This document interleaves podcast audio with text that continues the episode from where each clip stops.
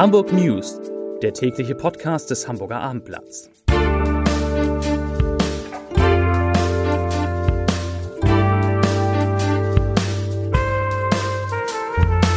Herzlich willkommen. Mein Name ist Lars Heider und heute müssen, sollten wir über Hamburger sprechen, die angesichts der wirtschaftlichen Folgen der Corona-Krise ihre Kredite nicht mehr bezahlen können. Das ist ein großes Thema.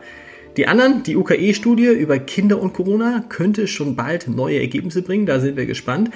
Die Elbvertiefung kann endgültig kommen. Der letzte Gerichtsprozess erst einmal ist heute entschieden worden. Und Till Schweiger zieht in einem Abendblatt-Podcast, in einem langen, sehr unterhaltsamen und sehr klugen Abendblatt-Podcast eine sehr persönliche Corona-Bilanz dazu am Ende mehr. Zunächst aber, wie gewohnt, drei Nachrichten in aller Kürze von und mit meiner lieben Kollegin Laura Kosank.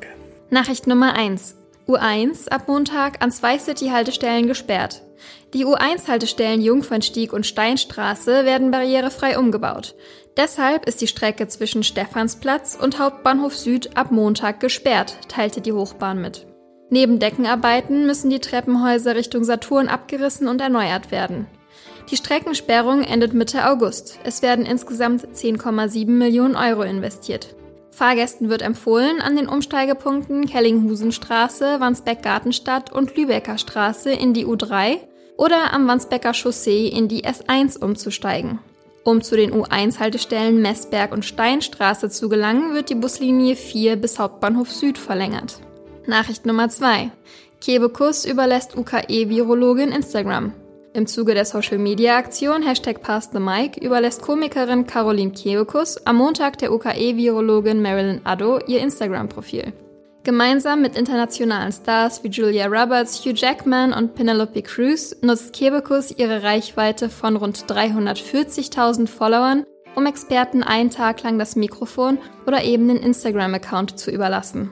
Kebekus startet die Bewegung in Deutschland. Danach folgen auch Comedian Michael Mittermeier und Let's Dance-Jurorin Mozi Mabuse. Die Aktion wurde von der Initiative One ins Leben gerufen. Nachricht Nummer 3. Erneut schwere Gewitter über Hamburg. Der Deutsche Wetterdienst hat erneut eine amtliche Unwetterwarnung für Hamburg herausgegeben. Hagel- und Sturmböen sollen die Hansestadt noch bis 20 Uhr heimsuchen. Außerdem kann es zu heftigem Starkregen und Niederschlagsmengen von bis zu 35 Litern pro Quadratmeter kommen. Auch in Schleswig-Holstein soll es gewittern. Für die Kreise Segeberg, Steinburg und Pinneberg wurden ebenfalls Unwetterwarnungen herausgegeben. Der Deutsche Wetterdienst warnt vor herabfallenden Ästen, Dachziegeln und anderen Gegenständen. Der Aufenthalt im Freien sollte gemieden, Fenster und Türen geschlossen werden. Die letzte Gewitterfront hatte erst am Mittwochnachmittag für rund 70 Einsätze der Hamburger Feuerwehr gesorgt. Ja, ich habe es eben gesagt, viele Hamburger können wegen der Corona-Krise ihre Kredite nicht mehr fristgemäß zurückzahlen und wir haben darüber mit dem Chef der größten Hamburger Bank, nämlich mit Harald Vogelsang, dem Vorstandsvorsitzenden der Hamburger Sparkasse gesprochen und der hat heute zu uns gesagt, Zitat, wir haben tatsächlich für mehrere tausend Kunden Kreditraten und Tilgungen ausgesetzt.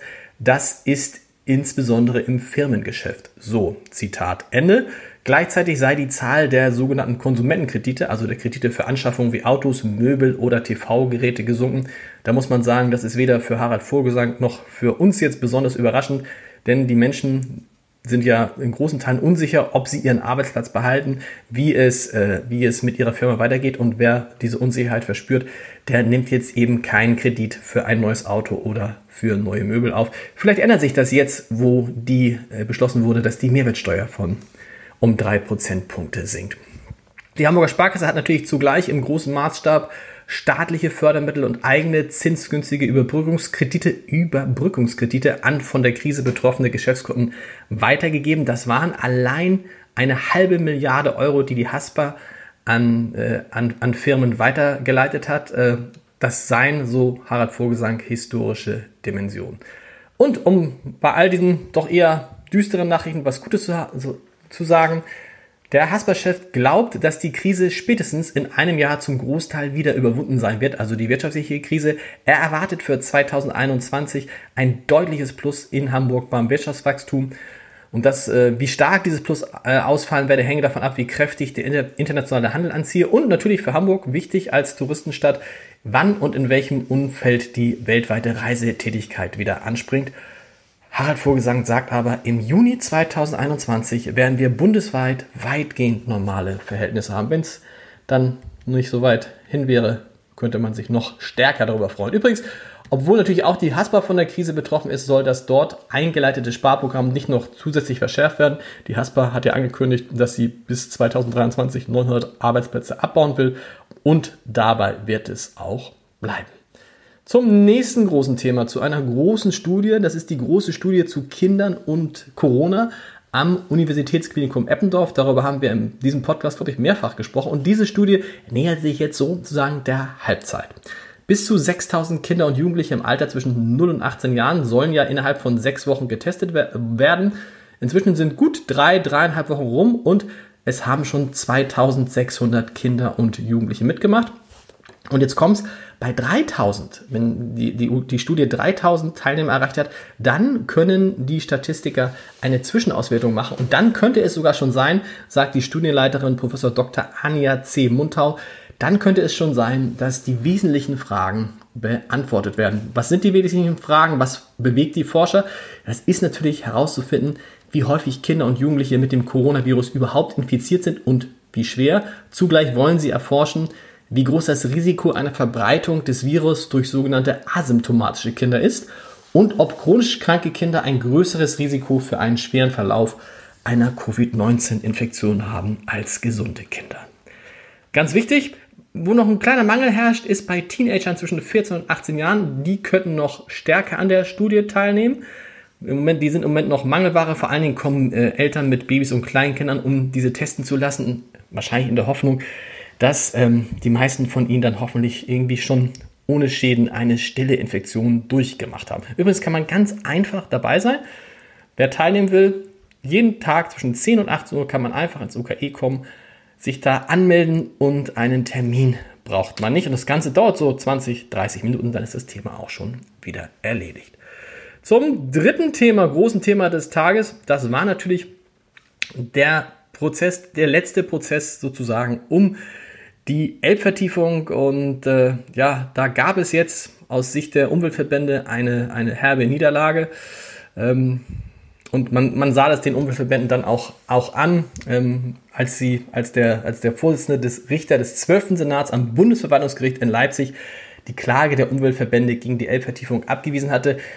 Da stellten sich die Umweltschützer in einer Videokonferenz äh, der Öffentlichkeit und erklärten, Zitat, das ist ein Meilenstein der Naturzerstörung und ein schwerer Schlag für die Elbe. Es ist aber gleichzeitig auch das Ende eines jahrelangen Kampfes gegen dieses große Bauprojekt. Ähm, das Gericht hatte die letzte Klage der Umweltverbände WWF, NABU und BUND kurz vorher abgewiesen und die Umweltverbände hatten die Bauarbeiten zuletzt mit dem Argument stoppen wollen, dass die Ausgleichsmaßnahmen, insbesondere zum Erhalt des Schierlings-Wasserfenchels, nicht, aus, nicht ausreichen.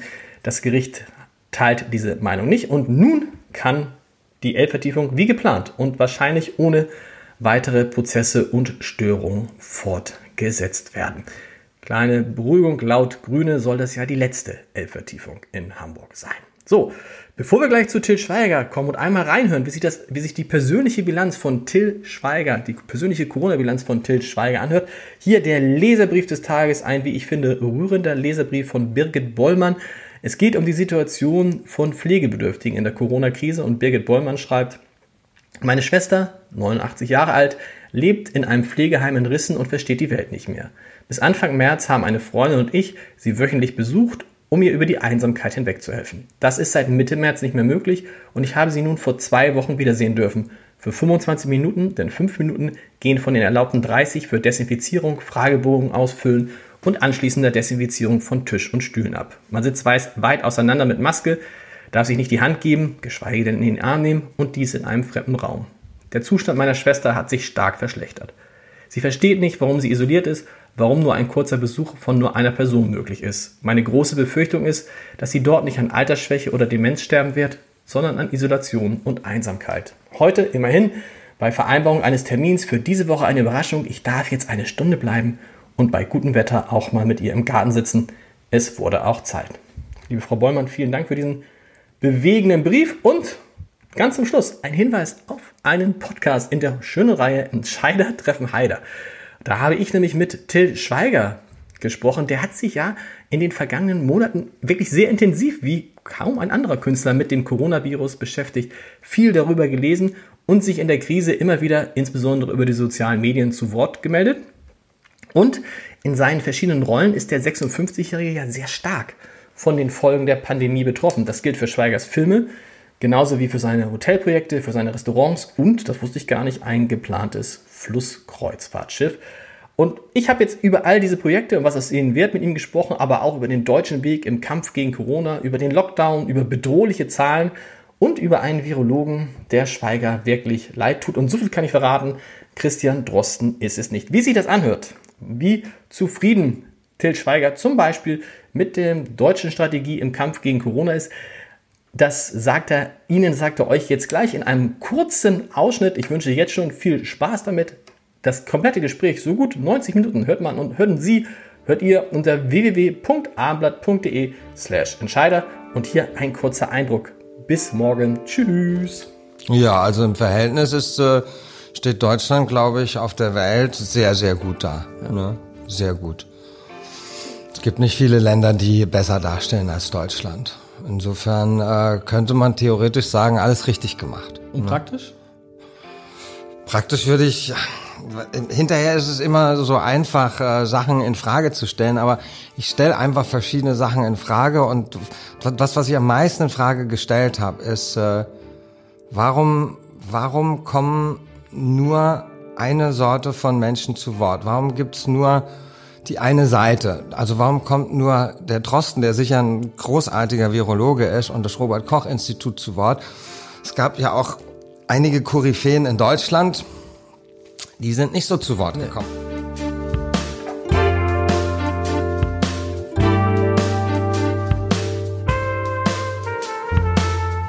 Weitere Podcasts vom Hamburger Abendblatt finden Sie auf abendblatt.de slash podcast.